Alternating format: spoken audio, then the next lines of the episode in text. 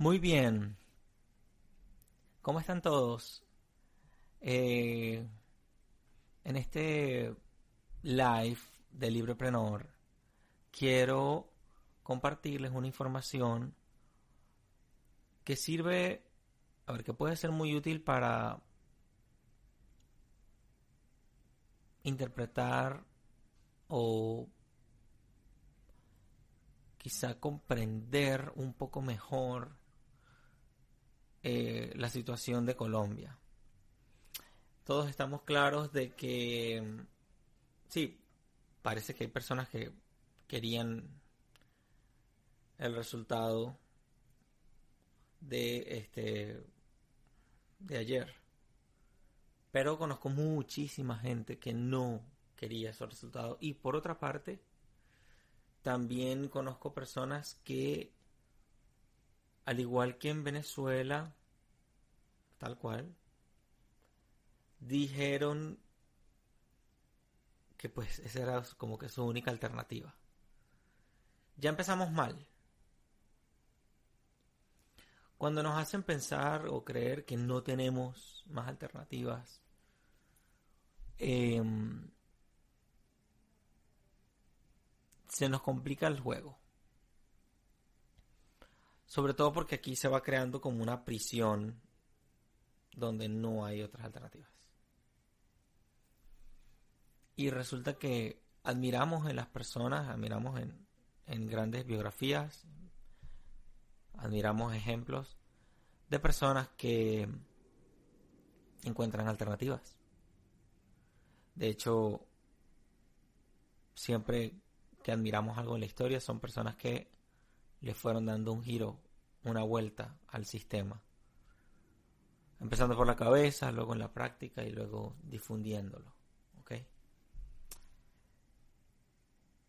Hoy estaba entrenando a alguien una persona de Puerto Rico, un señor, barbero, y me dijo que a él no le gustaba eso de las elecciones porque cuando a alguien no le gustaba, sencillamente no votaba. Porque si él votaba, después él sentía la culpa de, de haber puesto a alguien que que no iba a dar la talla.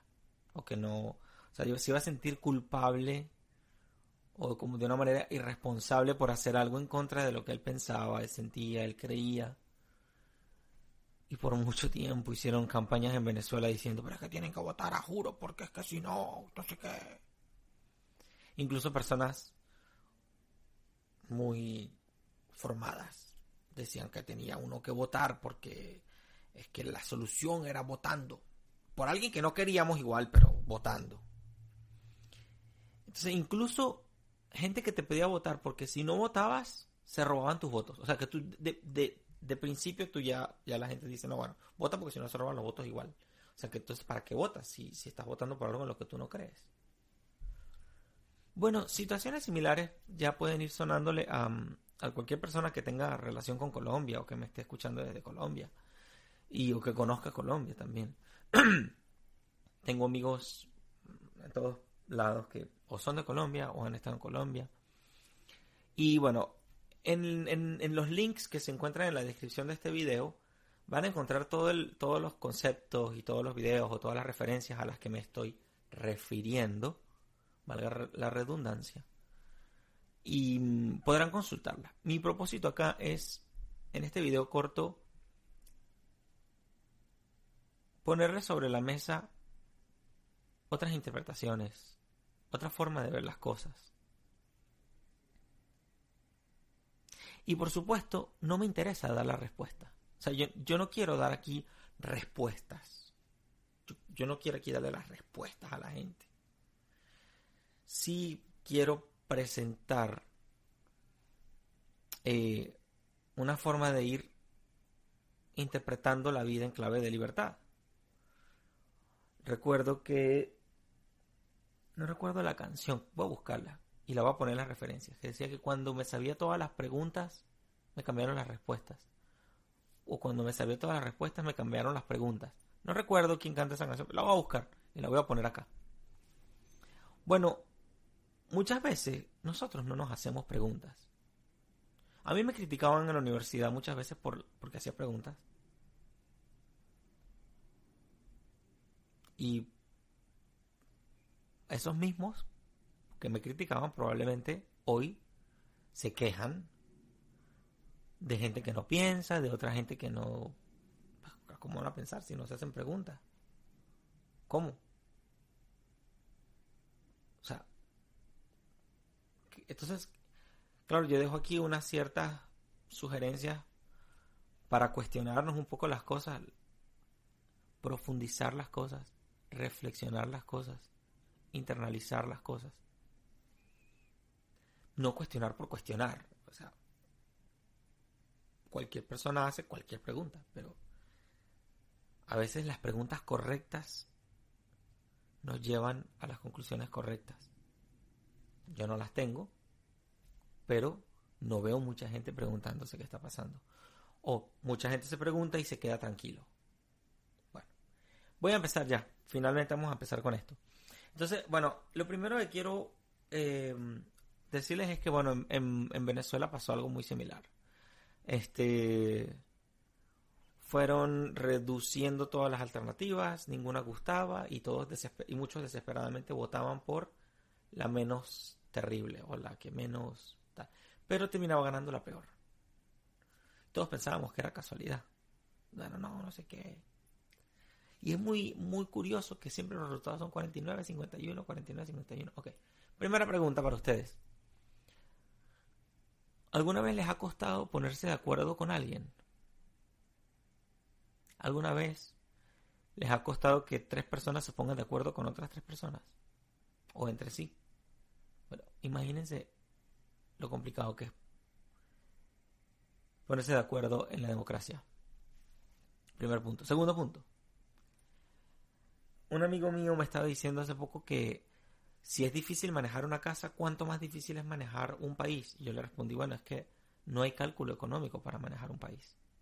Hay otra cosa, hay otros criterios, pero les recomiendo revisar lo que es el cálculo económico. Me lo voy a buscar acá.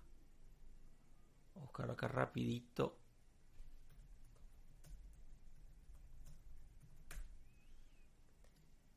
Aquí está. Otro link para la colección. Se los voy a dejar acá. ¿Qué es el cálculo económico? Porque muchas veces uno se queda con, bueno, con, no sé, uno se queda ahí como en el aire. Voy a ponerlo acá en los vínculos. Ok. Sigamos entonces. Muy bien, ya ahí tengo lo del cálculo económico. Bueno, lo primero es la palabra demagogia. Todos estos links están disponibles en la descripción del video. Solamente les voy a leer por encimita.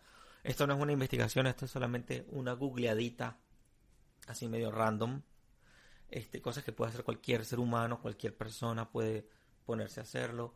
Y luego si escucho siete conceptos o cinco conceptos y si eso lo, lo conecto con mi experiencia, más la experiencia de otros y empiezo a experimentar en ese sentido, yo empezaré a hacerme un concepto realista más completo de lo que vamos a hablar a continuación. Uno, demagogia.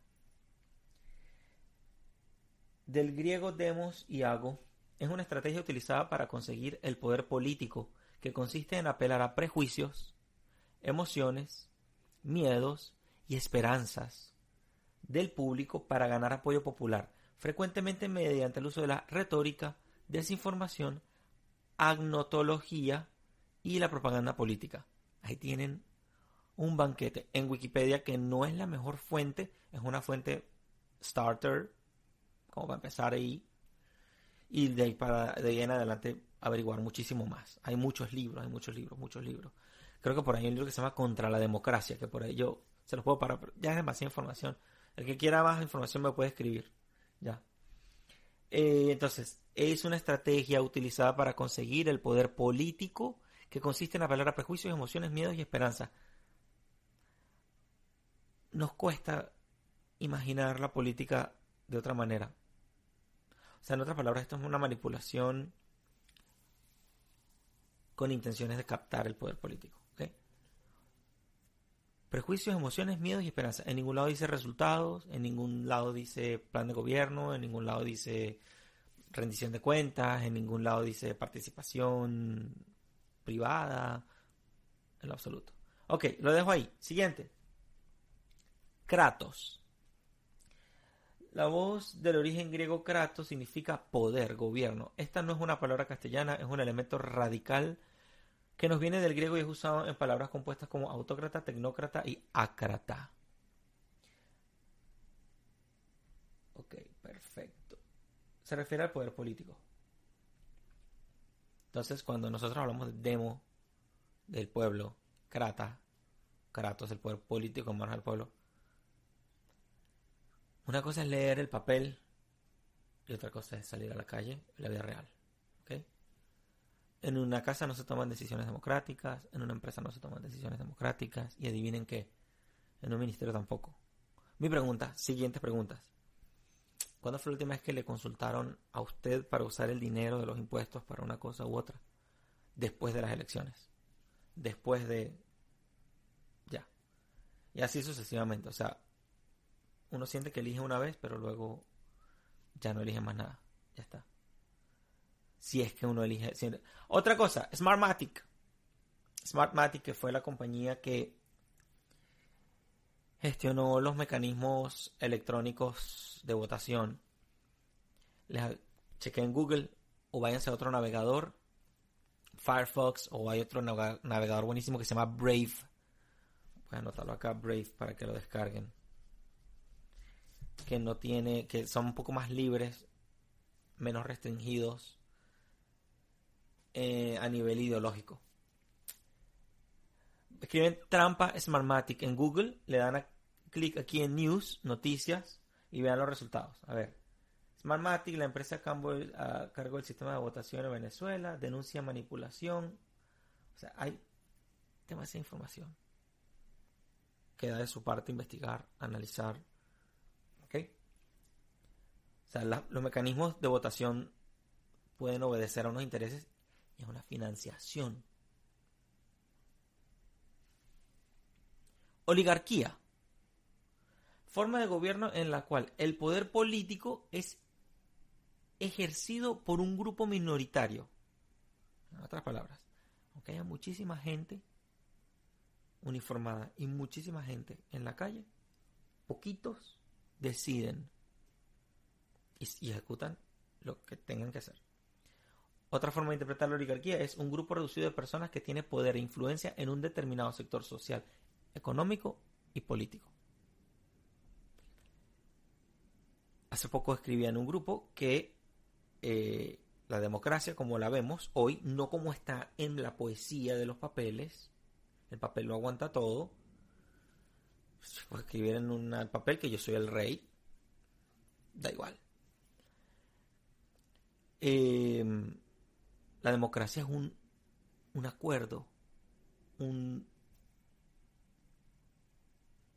vamos a decir, como un negocio de oligarcas. ¿ok?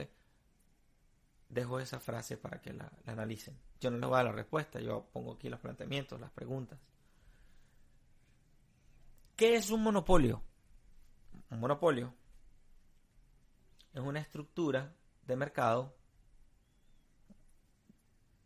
de mercado donde existe un único oferente de un cierto bien y servicio, es decir, una sola empresa domina todo el mercado oferta.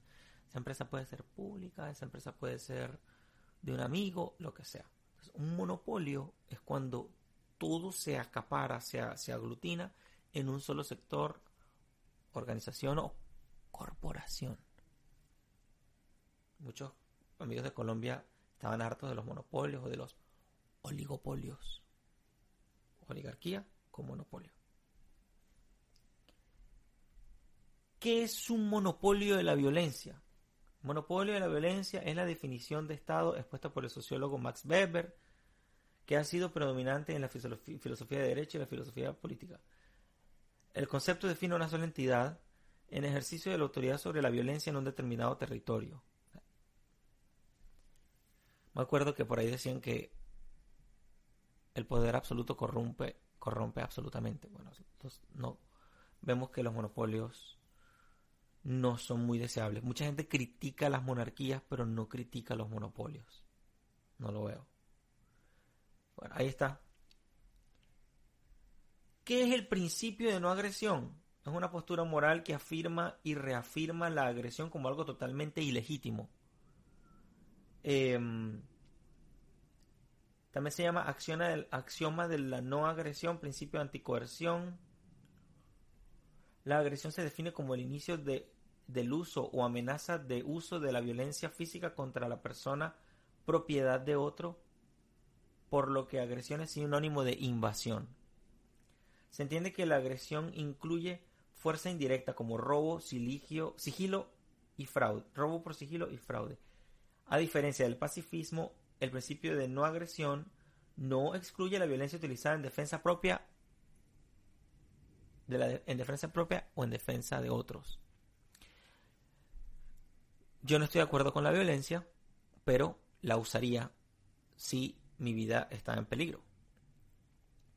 Hay personas que se juegan las elecciones diciendo, bueno, el tema es amplísimo, pero existe una cosa que se llama principio de no agresión, que es importante que lo meditemos y que veamos que una cosa es que yo no quiera ningún tipo de violencia y otra cosa es que yo no apruebo la violencia y estoy dispuesto a utilizarla en mi defensa. Si yo encuentro una amenaza directa o indirecta que vaya a acabar con mi vida o que vaya contra mi propiedad, contra mi vida, contra mi libertad. ¿Ok? Directamente hacia mí o indirectamente hacia mí. Este, que se vea clara. Bueno, en fin, un tema amplio, pero ahí está el principio de la no agresión. Existe. Podemos ver las cosas de esa manera también. ¿Qué es el mercantilismo? Conjunto de ideas económicas basadas en la acumulación de metales preciosos y en la intervención del Estado en el comercio internacional. Me atrevo a decir que también en el nacional. Eh, el link está, lean un poquito, ¿ok? Les quiero facilitar también otra vez dos libros en la página de Libreprenor, los pueden chequear. Este. Y si no les gustan mis libros en Libreprenor, que no son míos, si no les gustan, léase 700 libros más y hágase sus propias ideas. Perfecto. Y el que le gusta, bien. Gracias. Aquí eh, hay uno en concreto que se llama eh, Lecturas Libertarias. Y en, en el segundo capítulo hablan de lo que es el fascismo. Para que lo entendamos mejor. Para que cuando alguien lo diga, nosotros tengamos una base y podamos decir, hey, yo, fascismo es esto. Yo lo leí y, luego de ahí para en adelante pueden investigar más. ¿Qué toma tiempo? Claro, o sea, en un día le entregamos las llaves de cuatro años del país a, nosotros, a otra persona, cuatro o cinco años. Pero somos incapaces de gastar un día en leer algo que nos puede ayudar a tomar decisiones por el resto de nuestras vidas. Y quedan dos videos acá. Uno que habla de qué está pasando en Colombia, video de hace un año. Y finalmente, con Vanessa Vallejo. Y finalmente, las decisiones en la democracia, que explica cómo se toman las decisiones en democracia. Probablemente no nos habíamos hecho estas preguntas antes, probablemente sí. Ahí tenemos un recurso buenísimo, importante, y que es el cálculo económico. Échenle un vistazo. ¿Ok?